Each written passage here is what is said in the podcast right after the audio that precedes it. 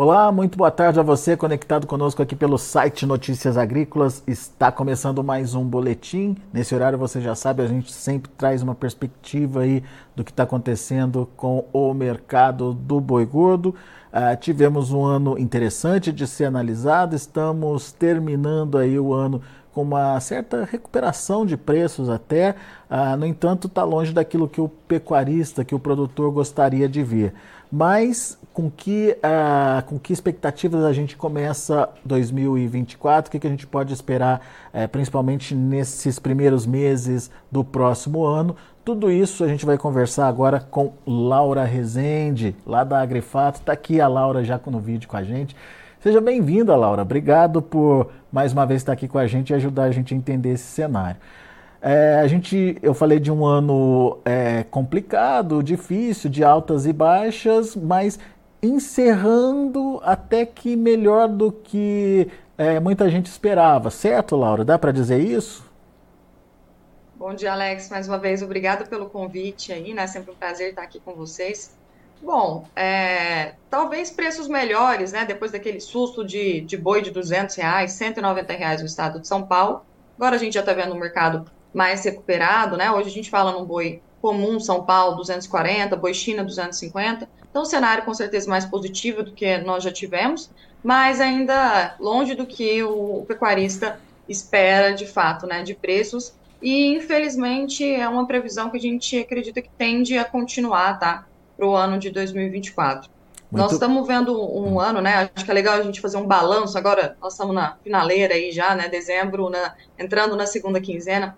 Acho legal a gente fazer um balanço né, desse ano, inclusive utilizando os dados do IBGE que foram divulgados na semana anterior. Quando a gente olha para abate durante esse ano, o IBGE tem um desfalquezinho, né, um delay na, na divulgação dos dados, mas quando a gente olha o terceiro trimestre de 2023, foi o maior abate para um terceiro trimestre da história. Tá? Nós tivemos aí quase 9 milhões de, de cabeças sendo abatidas nesse terceiro trimestre, então um volume bastante significativo, o que representa para nós um incremento de 12% frente ao terceiro trimestre do ano passado. E quando a gente olha janeiro a setembro, né, nós observamos aí um aumento de 10% em relação ao mesmo período do ano passado também, e sendo o maior volume desde 2014.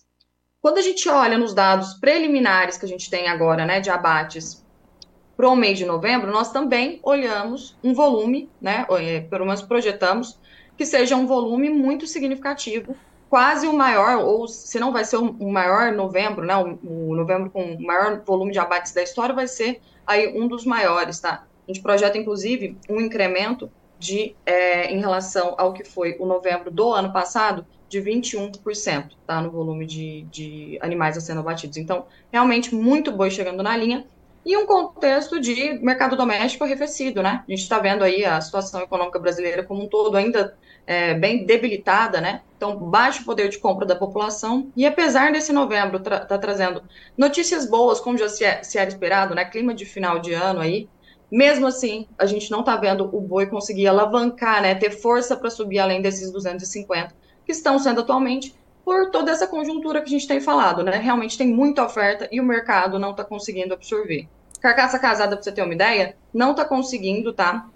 Até então, alavancar aí dos R$16,50 pro boi castrado no estado de São Paulo. Semana passada tentaram colocar essa carcaça casada a R$17,00, já começou a travar no mercado, voltou para R$16,50. Então, é um dos fatores aí que tem limitado também esse boi não passar desses R$250 por arroba, né? Então, enquanto o mercado doméstico não conseguir é, suprir essa sobreoferta que nós estamos tendo de animal, possivelmente nós vamos ver o mercado ainda bem, bem chateado aí para o ano que vem.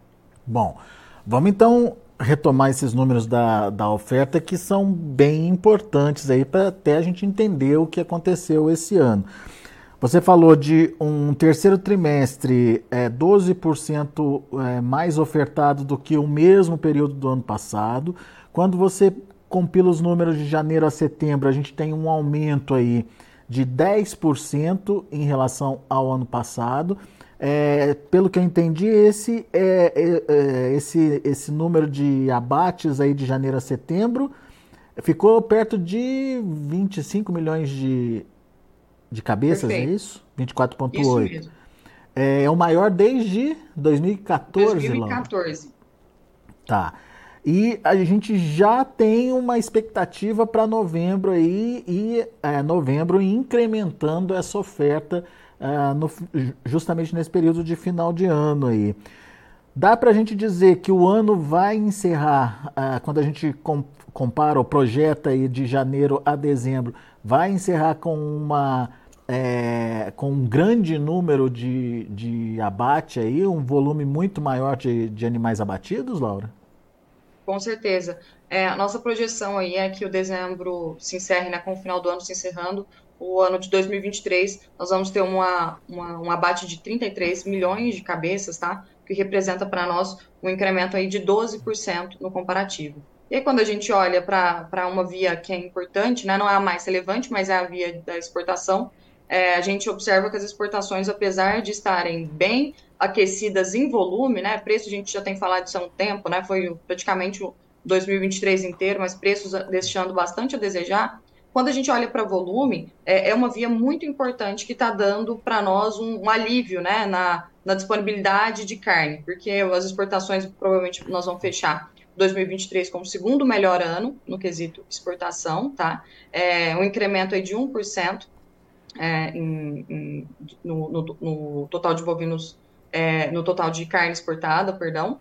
É, então, vai ser provavelmente o segundo melhor ano, perdendo apenas para 2022. Então, é uma via importante de escoamento da produção que a gente vai ter, mas mesmo assim não está conseguindo aliviar, né? Então, só, só a gente fazer a conta, né? 12% a mais no, no volume de animais abatidos e apenas 1% de crescimento na via de exportação a gente observa que não está sendo suficiente para é, diminuir a disponibilidade de carne do mercado doméstico, já que a população não está com poder de compra elevado. Então, a gente teria que diminuir o volume de, de carne disponível para a gente ver preços melhores aí. E, infelizmente, devido a essa oferta numerosa, a gente não está conseguindo é, diminuir esse volume ainda disponível para o mercado doméstico. É, é, isso, essa análise é importante porque quando a gente tinha uma exportação pujante, é, mas uma oferta restrita, a exportação sim com, conseguia colocar preço no, no boi gordo, né, Laura? Agora, a gente tem um mercado onde, apesar das boas exportações, bons volumes, não tem preço, como você colocou, mas tem bons volumes, a gente não consegue aí é, fazer com que esse mercado fique enxuto o suficiente para colocar preço na rouba, né? Exatamente. É aquela balança de oferta e demanda, né, Alex? A, a, os preços eles são dados por esse equilíbrio ou desequilíbrio da oferta e demanda que a gente tem. Então, se a gente tem mais carne sobrando para o mercado doméstico, no mercado doméstico, para a gente ver preços mais altos, a população deveria estar tá demandando muito. E não é o que a gente tem visto. Né? É. Então, as exportações, apesar de estarem muito boas em volume, né, só vai perder possivelmente para 2022, né? E lembrando que, né, a gente fazer um, um é, retrocesso né, durante o que nós tivemos esse ano, a gente lembrar lá em fevereiro, teve aquele caso né, de suspeita de vaca louca atípica, que deixou as exportações para a China travadas em quase três meses. Então, se não tivesse esse, é, esse travamento das exportações para a China nesses três meses, que foi de fevereiro, março e abril ali, nós possivelmente teríamos até um 2023 melhor do que é. nós tivemos em 2022, tá? É, bem Batendo lembrado. sendo o melhor recorde de exportação. Bem lembrado. É, só, só entendendo então o que, que aconteceu. A gente teve volume, bom volume, mas não teve preço. É, quem, quem ou o que né, é, justificou esse, esse menor preço aí no mercado internacional, Laura? Alguns pontos, né? Primeiro, China.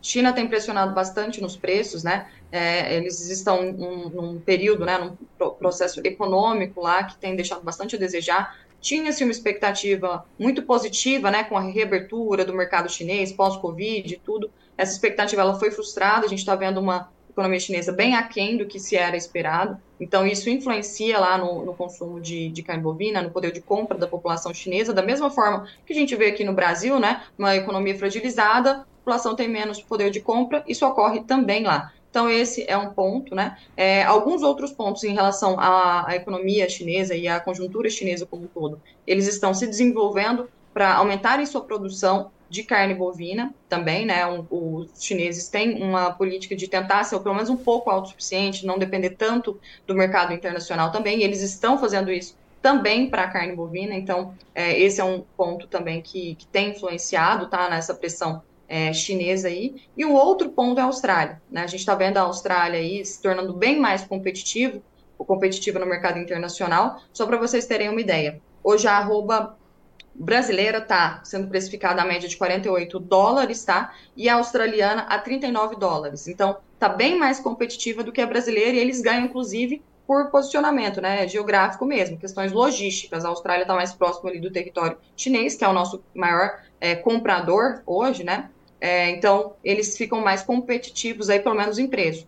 Volume, o Brasil ainda é o, o maior, que tem, é, falando em preço e volume, o Brasil ainda é o, o principal país, tá? mas a Austrália tem, tem abaixado, digamos assim, o patamar é, mundial de preços da carne. Isso é um ponto bastante relevante também. No ano passado, para vocês terem uma ideia, hoje o que está 39 é, dólares por arroba Austrália e 48 Brasil, no ano passado, a Austrália estava 70 dólares, tá? E o Brasil a 52. Então, um cenário totalmente diferente, que a, o Brasil estava muito mais competitivo, né? E, e a, a o parâmetro global de carne bovina, de preços de carne bovina, estavam bem mais altos. Hoje não. A gente vê esse contexto aí que tem dado aí nos preços né, é, da, da, de, de carne bovina exportada. Né? Inclusive, um ponto importante até se falar, chineses, é, no intuito de baratear ainda mais a tonelada de carne bovina, eles estão usando bastante frete de retorno, que é aquele frete é, que não é que não vem proposital para pegar aquela carne e voltar, né?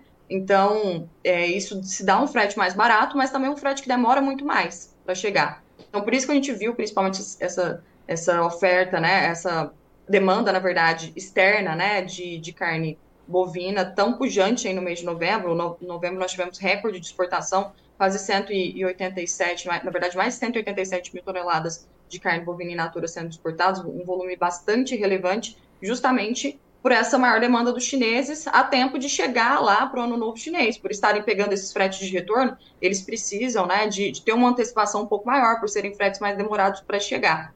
E agora, o dezembro, é o mês limite, né, para que essa carne chegue em território chinês a tempo do ano novo chinês, que é o maior, é a maior demanda deles por, por não só proteína bovina, mas todas as proteínas de uma forma geral. Então, eles têm, estão é, aí com, com os dias contados, né, para acelerar essa compra de carne bovina para que consiga abastecer o mercado interno deles. É, a gente tem uma outra questão também em relação à China, que é em relação aos estoques né, de carne bovina. É muito difícil quando a gente fala em, em relação ao estoque, principalmente, né? notícias, na, na verdade, é, de uma forma geral, é, da China, né? Eles são bem restritos na questão de divulgação de informações, etc.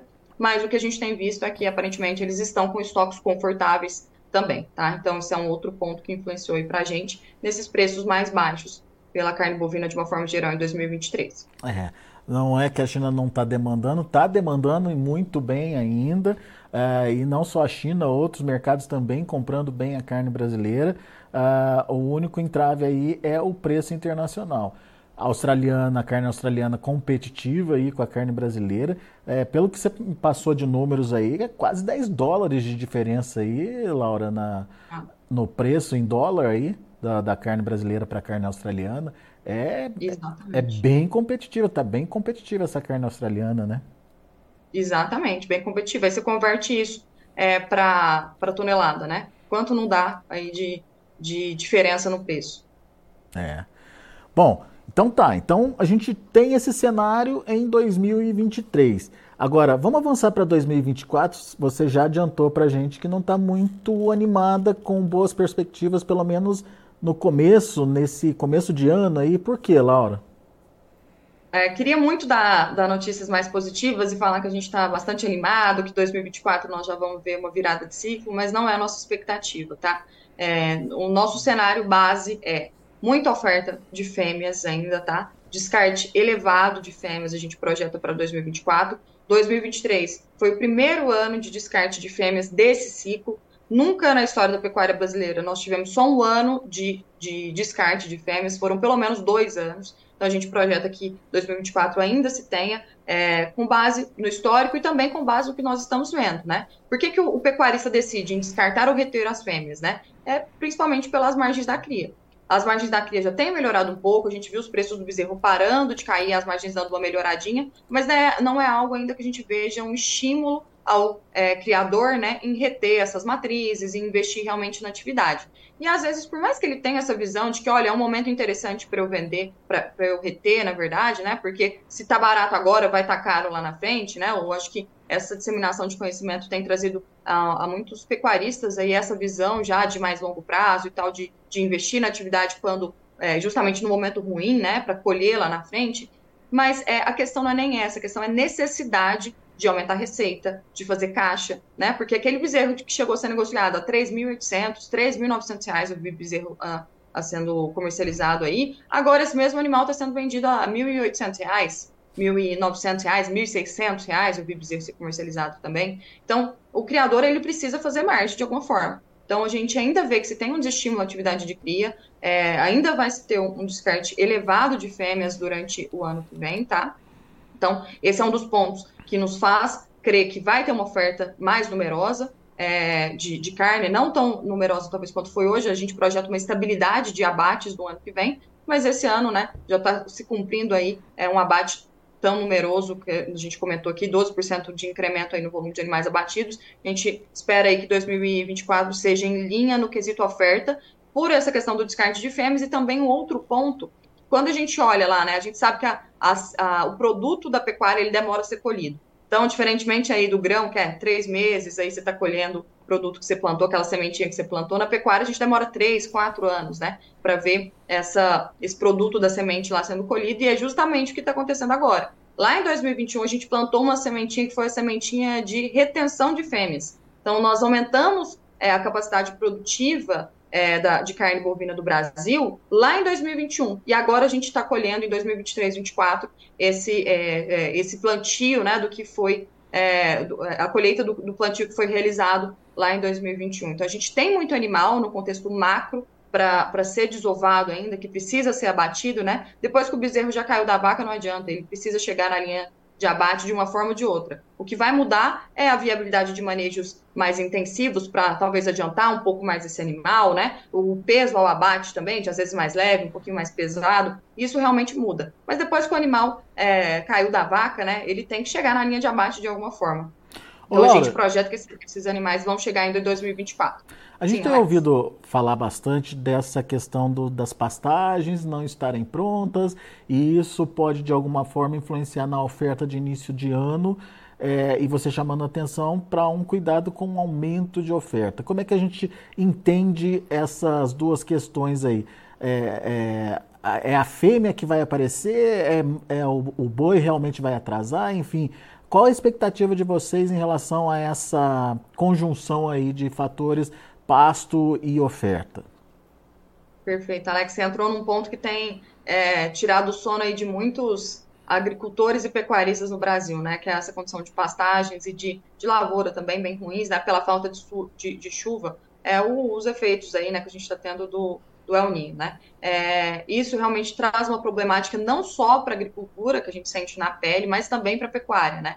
E tem se muito, tem muito se falado em relação a ah, vai faltar boi em janeiro, é porque não tem é, pasto, e, enfim, sem pasto uh, o boi não sai, né?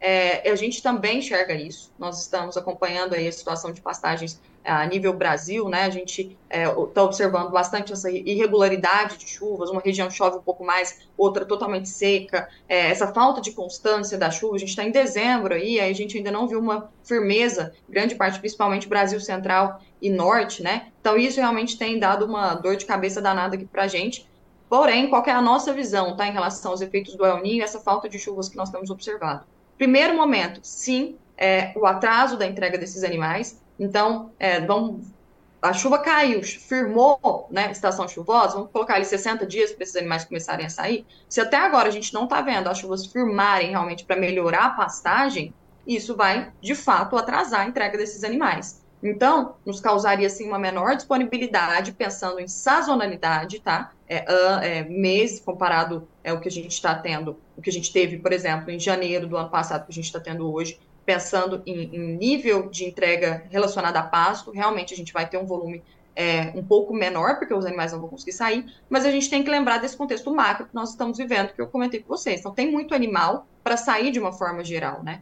E aí, no primeiro momento, efeito do El Ninho, realmente, a, as pastagens aí atrasando a entrega desses animais, Porém, a gente tem que ver o efeito na categoria de fêmeas, que é o que a gente estava comentando, né? Os primeiros meses aí do ano, a gente tem a, as fêmeas participando é, percentualmente muito mais do total abatido, por questões de, de manejo reprodutivo mesmo, e a gente sabe que sem pasto, a fêmea também não ganha score corporal, score corporal é ruim ali, as fêmeas têm dificuldade de emprenhar, então diminui taxa de prenhez e aí aumenta o descarte de fêmeas. Então aí ah, nós podemos ver as fêmeas suprindo, né, essa falta de, de boi, de pasto, as fêmeas poderiam suprir ali. Lembrando que em março desse ano, não sei se a gente já comentou aqui nesse, na, na, gravação, né, mas em março desse ano, as fêmeas chegaram a representar 49% do total abatido. Uhum. Então, as fêmeas realmente, nos primeiros meses do ano, principalmente, nos primeiros quatro meses, fêmeas, as fêmeas têm uma, uma relevância muito grande. Quase metade do que foi abatido em março desse ano, por exemplo, foi fêmea. Então, é. as fêmeas poderiam suprir, essa que é a nossa grande preocupação, né? É. Então, e, primeiro e momento só... lá atrás e só, desculpa, Laura, só complementando, é, mesmo que haja um atraso na entrada dessa oferta, em algum momento ela vai chegar, né? Perfeito, exatamente. E essa é a nossa preocupação. O fato é, tem boi para sair, ele vai sair mais leve, ele tem que sair de alguma forma, né? E aí que é a nossa grande preocupação lá para a boca da, da safra, quando for para arrumar para esta, a estação seca, né? O pecuário você tem que se planejar, vender um pouco de animais ali para passar por aquela estação seca com a lotação mais baixa, passar, conseguir passar por, por, aquela estação, né? E aí, com uma condição de pastagens piores de uma forma geral, o que o pecuarista vai ter que fazer? Diminuir a taxa de lotação da propriedade. E como que é um dos principais, uma das principais formas de diminuir a taxa de lotação? Vendendo animal. Então, a nossa preocupação é o, o maio aí, né, que é o mês de referência para a gente da safra, ter um volume ainda mais expressivo por essa necessidade do pecuarista em ter que abater animal tá? Para conseguir passar essa estação seca aí do, do, ano com uma taxa de lotação menor. Ano de alninho também a gente entende que as chuvas cessam mais cedo, né? Então, vendo as chuvas cessarem já a partir de, de abril. É, o que nos preocupa também, que foi totalmente diferente do que nós vimos esse ano, né? Esse ano a gente viu algumas regiões chovendo em agosto, né? É, então a gente projeta que o ano que vem seja um ano diferente também nessa, nessa, nesse alongamento, né, das chuvas, né? Que sejam chuvas que cessam é, mais é, antecipadamente, né? Uhum. E isso nos preocupa em relação à safra, com, com essa oferta maior. Porém, já olhando para uma entre safra, seria o contrário. Porque se nós tivermos quebra de safra de milho, como já é projetado, preços do milho mais elevados, inviabilidade do confinamento, a gente sabe que o, o percentual de, de, custo do confinamento tem uma, uma, relevância, uma ligação muito grande com os preços do milho, né? Então, confinamento caro diminui taxa de lotação de confinamento e diminui a oferta de animais é, a serem abatidos na entre-safra. Ou seja, uma safra mais intensa, com os preços cedendo mais, e uma entre-safra também mais intensa, com os preços, só que agora os preços subindo mais por essa menor oferta de animais, e o que faz bastante sentido quando a gente olha para ciclo pecuário também, né? Pensando que em 2025 a gente já projeta uma virada de ciclo pecuário, então a gente sabe que essa virada também não acontece no estralar dos dedos, né? De uma hora para outra, e aí pensando no segundo semestre de 2024, já arrumando, né, já caminhando para aquele momento de 2025 ali em que a gente veria virada de ciclo. Então, o preço já começando a se recuperar, não só para boi, mas principalmente também para bezerro. Muito bem. Diante dessa expectativa, o que, que a gente pode esperar em termos de comportamento de preços, na sua opinião, Laura? Preços da arroba. Alex, eu acredito que vai ser um ano que nós não vamos ver preços tão ruins como, como nós vimos esse ano, tá? Acredito que esses preços de 190, 200 reais que chegou por São Paulo, nós não vamos ver mais, né? Vamos torcer para isso, na verdade, né? Porque isso a gente sabe que é, destrói toda a cadeia, né? Não é, não é viável para nenhum, principalmente no contexto de milho caro, né? Que é o que a gente projeta também para o ano que vem. Mas eu acredito em, em preços eu acredito que esses 250 que nós estamos vendo hoje, que inclusive a Bolsa já chegou a precificar até mais de 250, né? Se a gente olha para o contrato de janeiro, por exemplo, chegou a ser precificado até 253 reais. Eu acredito que são preços interessantes. E aí, inclusive, acho que vale a, a, o alerta aqui, né, para os pecuaristas darem uma olhada com carinho para esses preços que estão hoje na bolsa sendo precificados. Um boi próximo ali de 249, 250 para um primeiro semestre né, de 2023, porque nós é, enxergamos que esses preços são patamares interessantes já para serem comercializados. Eu acredito que nós vamos ver variação aí de é, preço de 230 a 260, tá? Abaixo de 230 não acredito que nós vamos ver durante o primeiro semestre, principalmente do ano que vem, mas acima de 260 também, que seria um boi 10 reais mais caro do que a gente tem hoje, eu acho difícil. Isso para a base São Paulo. Então acredito que vai ficar nesse range ali, né? ali na safra, um boi chegando a 230, com preços mais chateados, mas em momentos em que a gente tem uma oferta um pouquinho menor de animais, a gente veja preços aí podendo se valorizar até 5, 10 reais além do que está hoje. Mais do que isso, eu acho realmente complicado. Legal. Muito boa análise, Laura Rezende. Muito obrigado mais uma vez pela participação conosco aqui no Notícias Agrícolas, sempre trazendo aquela pitadinha diferente aí para botar o pecuarista para pensar, enfim, para que ele possa se planejar também é, diante das perspectivas ou dos cenários que estão é, se formando aí é, pela frente. Obrigado, viu, Laura? Volte sempre. Muito obrigada, Alex, e excelente final de ano aí, boas festas a todos. Para você também, grande ano, que a gente possa conversar bastante em 2024. Com certeza. Um abraço. Abraço para você. Tá aí, Laura Rezende Agrifato trazendo as informações do mercado do boi, um pouquinho do que aconteceu em 2023, expectativas aí para 2024, principalmente para esse início de ano. A Grifato está é, entendendo que a gente ainda não vai ter uma virada de ciclo, não. O volume de animais ainda no primeiro semestre deve ser grande, influenciando preços.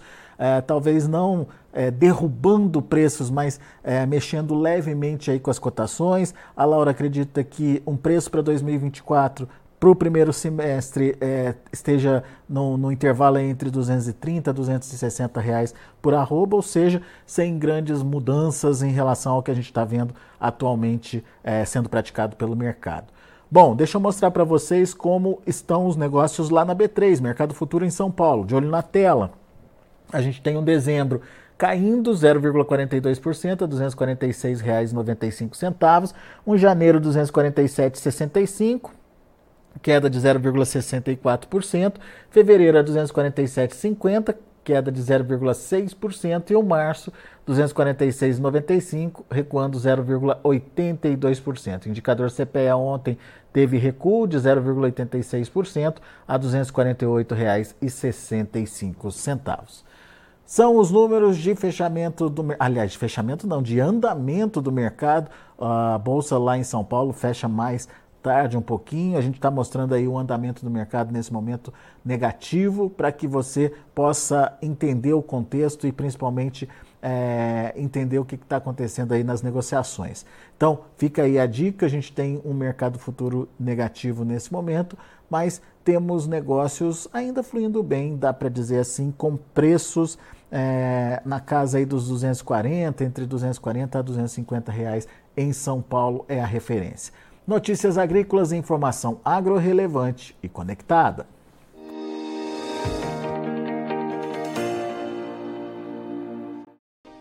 Se inscreva em nossas mídias sociais. No Facebook, Notícias Agrícolas. No Instagram, arroba Notícias Agrícolas. E em nosso Twitter, arroba Norteagri. E para não perder nenhum vídeo, não se esqueça de nos acompanhar no YouTube e na Twitch Notícias Agrícolas Oficial.